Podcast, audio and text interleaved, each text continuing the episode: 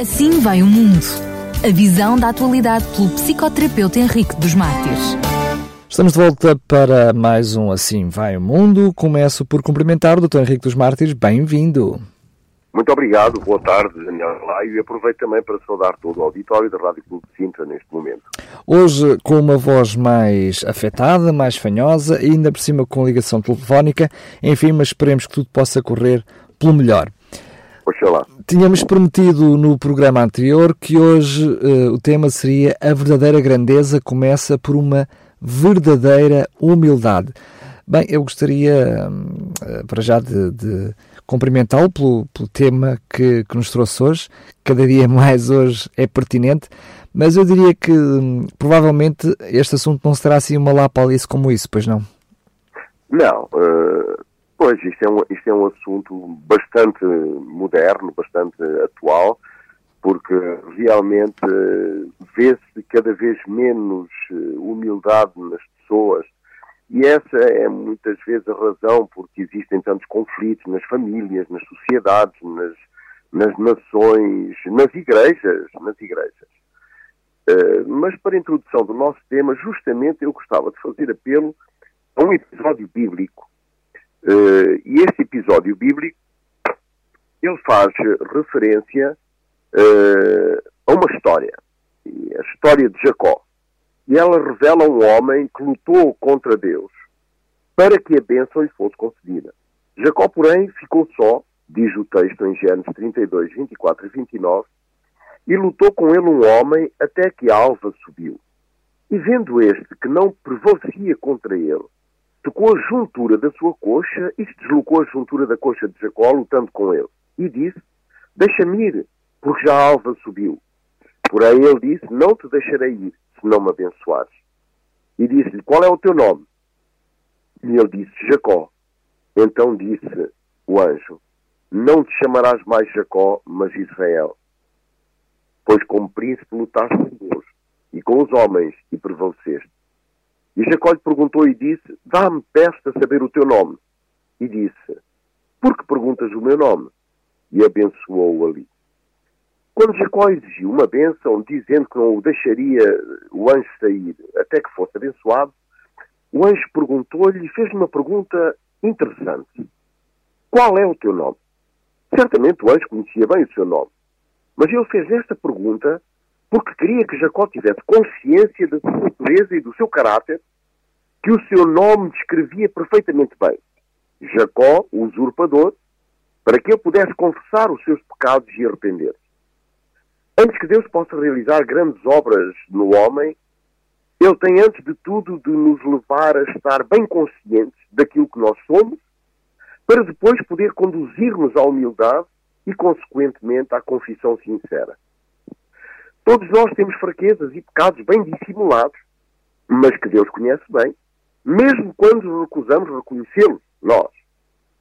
Temos a tendência de nos esconder por detrás de máscaras religiosas, por vezes, que cobrem a nossa verdadeira identidade pecaminosa. Contudo, se realmente desejamos ter uma profunda relação com Deus, temos de ter coragem de enfrentar a verdade. O caminho para a verdadeira grandeza começa, antes de tudo, na humildade, da confissão e do arrependimento. A confissão e o arrependimento requerem que nos deixemos conduzir pelo Espírito Santo para que assim ele possa remover do nosso caráter tudo o que está a manchar e a dificultar a nossa relação com o Criador. Na caminhada cristã, todos nós começamos no ponto mais baixo da escala. Quanto mais depressa compreendermos a necessidade de arrependimento e abandono do pecado, mais depressa podemos começar a nossa escalada em direção ao apogeu da vida espiritual. A partir do momento em que Jacó tomou consciência da sua verdadeira identidade, ou seja, de alguém que tomou o lugar do seu irmão pela astúcia, pelo engano, o anjo pôde enfim dizer: Jacó, o enganador, não será mais o teu nome, mas Israel, ou seja, o homem que lutou com Deus. O Senhor Deus tem prazer em perdoar e erguer o pecador da sua condição de perdido. E isso acontece no mesmo momento em que ele confessa e pede perdão pelo pecado cometido. A promessa é que não somente o perdão é conseguido, é concedido, como também lhe é concedido poder para vencer as fraquezas próprias da condição carnal do homem. No momento em que confessou o seu pecado, o pérfido usurpador se transformou no herói da fé e pai de uma grande nação. Toda a efervescência e lutas da vida têm um só propósito: nos conduzir a um estado de dependência de Deus, ao ponto de clamarmos pelo seu perdão e, e pela sua bênção. Sem isso, a vida, não, a vida não tem sentido. Só Deus pode preencher o vazio de uma alma desesperada e atormentada pela dor e pelo sofrimento. É curioso o diálogo que se segue no texto, o qual diz: E Jacó lhe perguntou e disse: Dá-me, peço a saber o teu nome. E disse: Porque perguntas pelo meu nome. E abençoou ali. Há, há qualquer coisa de misterioso nessa mensagem. Certamente era, era, era, era anjo portador de, de, autoridade divina, pois o texto deixa perceber bem que se tratava do próprio Jesus no, no contexto. O mesmo que, de uma maneira espiritual, luta para que desponte em nós o verdadeiro ser interior, com a intenção de nos transportar à humildade genuína, consequência da ação do Espírito Santo em nós. Um outro texto que gostava de analisar no âmbito da grandeza da humildade encontra-se em Isaías 57,15. E o texto diz o seguinte: Porque assim diz o alto e o sublime que habita na eternidade e cujo nome é santo. Num alto e santo lugar habito, como também com o humilde e abatido espírito, para vivificar os espíritos abatidos e para vivificar o coração dos contritos. Deus habita com os humildes espíritos, deixa claro o texto. Essa é a habitação preferencial de Deus, no coração do contrito e humilde espírito. Um coração contrito é um coração quebrantado, arrependido, obediente, manso. Significa que é um coração disposto a seguir o que Deus, o que Deus quer, como Deus quer e quando Deus quer. E que não somente se dispõe a obedecer, como ainda encontra satisfação, deleite em fazer a sua vontade e seguir os seus conselhos. Para termos um coração contrito é necessário que busquemos nas profundezas da nossa alma onde se encontra a escuridão, o medo e a culpa. Precisamos estar dispostos a nos livrar de todos os males que nos aprisionam e nos colocam numa posição inferior, egoísta e mesquinha conosco e com o nosso próximo. Pois se houver qualquer coisa que nos afaste de Deus, deve ser por nós eliminado imediatamente e corrigido pela confissão, perdão e arrependimento. O cristão, por definição, é aquele que tem Cristo no coração e obedece às suas disposições através da ação do Espírito Santo. Ora, a virtude que permite reconhecer claramente essa realidade é a transformação do orgulho em verdadeira humildade. Quando, doutor... A humildade regenera as deformidades do coração e o transforma num coração completo e cheio de amor, tanto a Deus quanto ao próximo. Mas quando o Dr. Henrique dos Martes fala em verdadeira hum, humildade, pressupõe então que há uma falsa humildade? Exatamente. Em primeiro lugar, existe um princípio simples que permite perceber a verdadeira humildade é o facto de que o verdadeiro humilde se admoesta a si mesmo, com extrema consciência e cuidado. Quando alguém se coloca numa posição de juiz diante do próximo, acusando, julgando e condenando, significa que se acha, no seu processo de autoanálise, mais santo do que o outro. É evidente. Mais importante do que o outro. E isso é contrário ao ensino bíblico da humildade. O que Jesus aconselha é que antes de olharmos para o cisco do olho do outro, devemos ter cuidado de analisar minuciosamente se existe uma trave no nosso. O verdadeiro humilde estende a mão para ajudar a levantar aquele que fraquejou e não arrastá-lo ainda mais para o terminal do lama em que se encontra. O falso humilde aponta o dedo e derruba a esperança do falso. Alguém que se sente acusado, incriminado e suspeito só tem de fugir e abandonar tudo muitos supostos santos, com uma enorme falta de humildade e de tato, têm contribuído com o seu zelo exacerbado à perdição de almas titubeantes. A falsa humildade, a falsa humildade é chamada soberba. E uma das características da soberba é a jactância. E a jactância faz-se patente através da admoestação acusatória, desprovida da devida sabedoria do Espírito Santo. A soberba é mãe da arrogância e filha do egoísmo. Ela traduz um estado no qual alguém se sente melhor e mais santo do que os outros.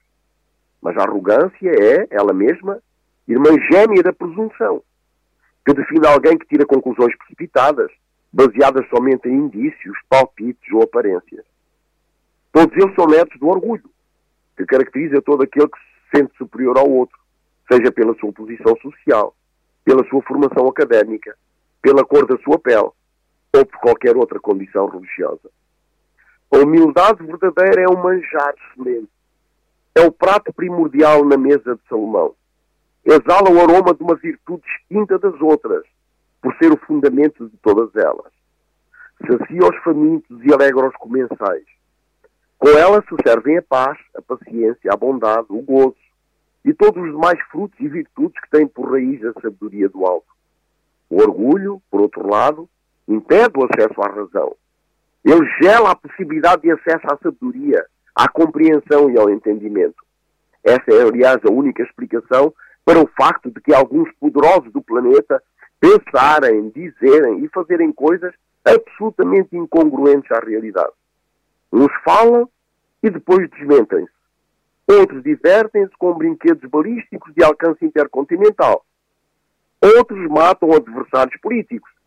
Ainda existem os que se corrompem e têm o descaramento de acusar a justiça e o governo.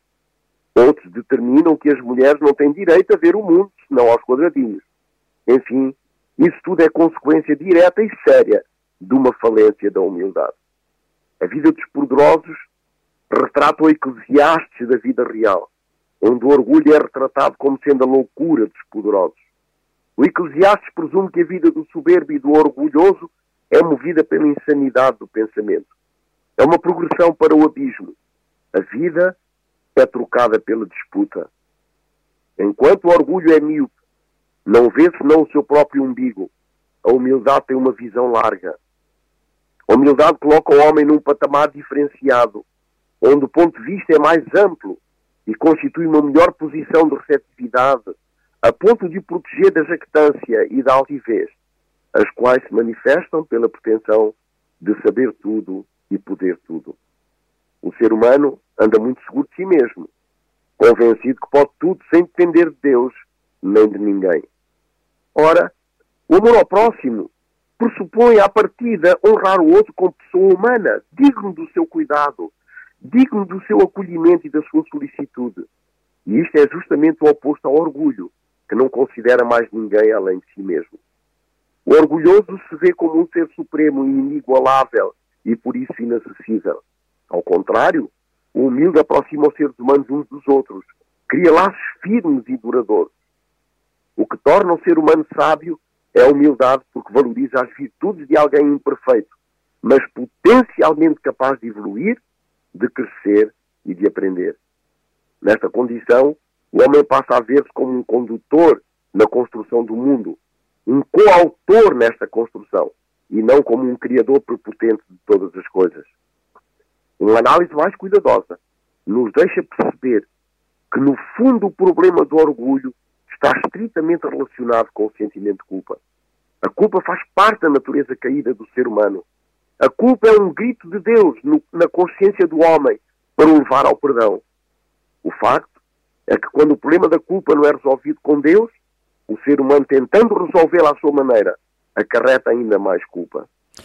Mas se a culpa é um grito de Deus, como, como disse, então a culpa tem um lado bom.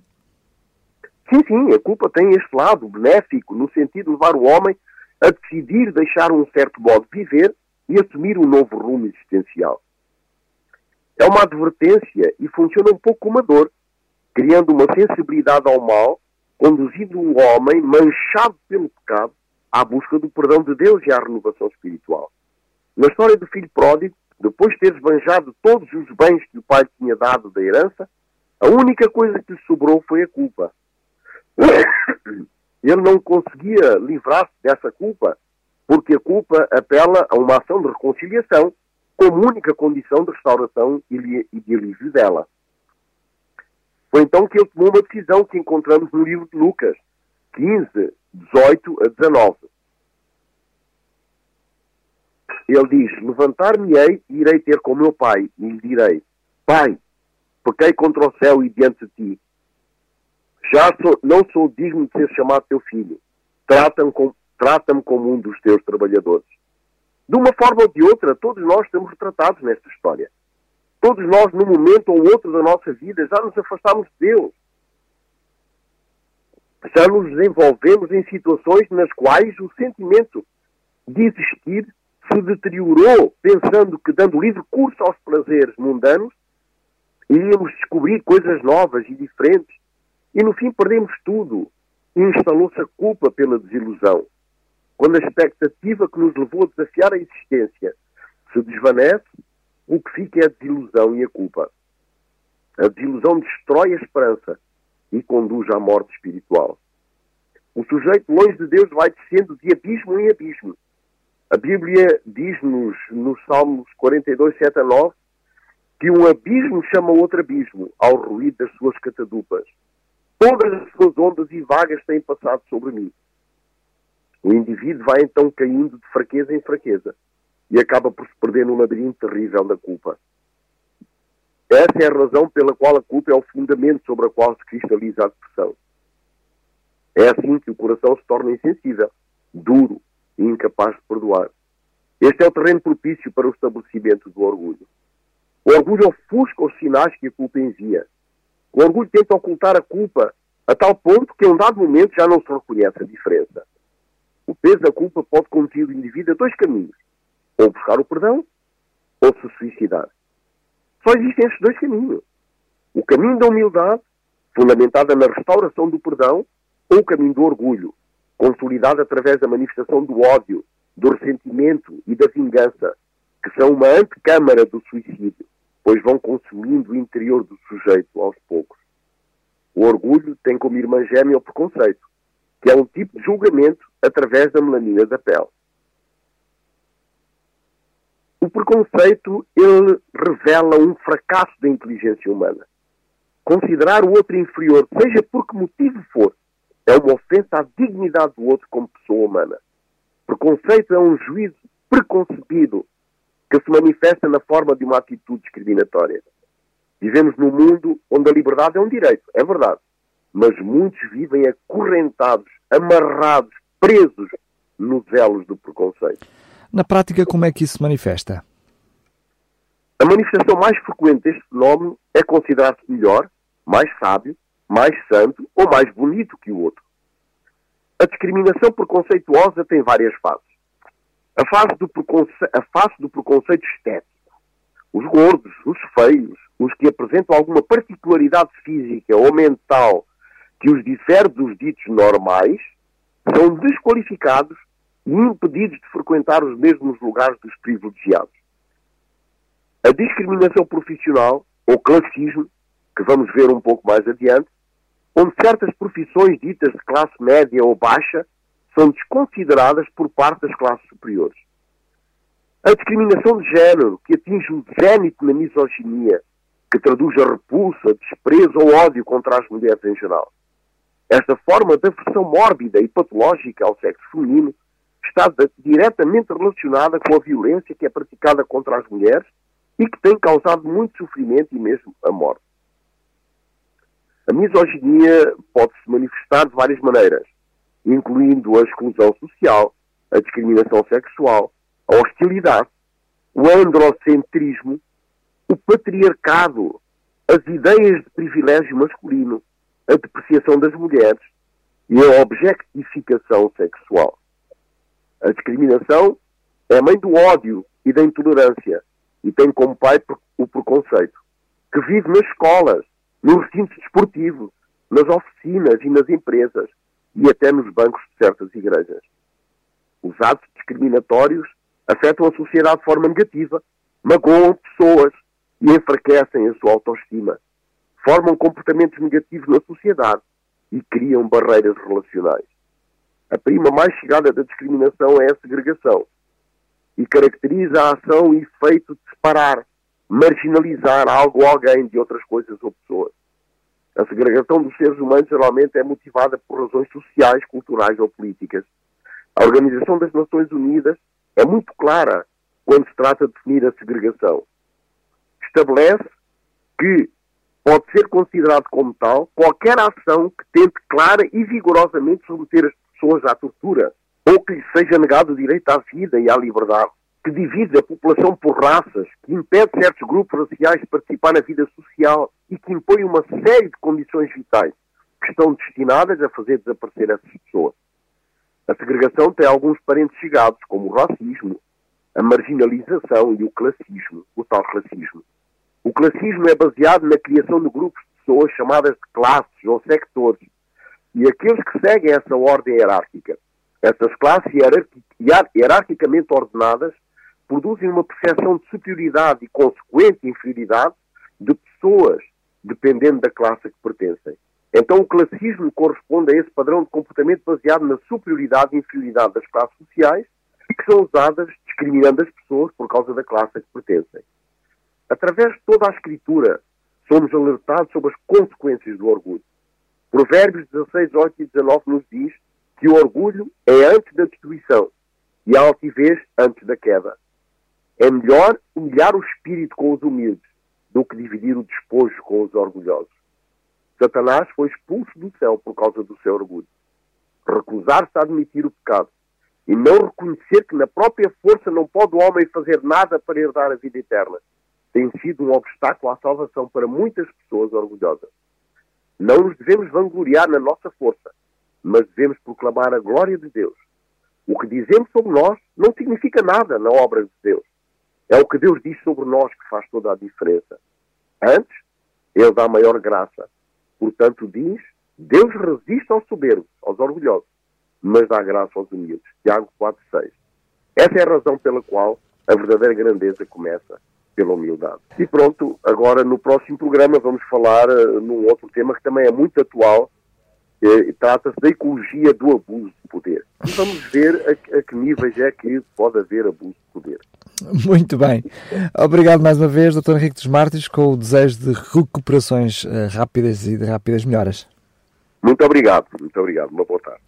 Um abraço mais uma vez, até ao próximo programa. Já sabe, este programa fica disponível em podcast em radiorcs.pt. Assim vai o mundo. A visão da atualidade pelo psicoterapeuta Henrique dos Mártires.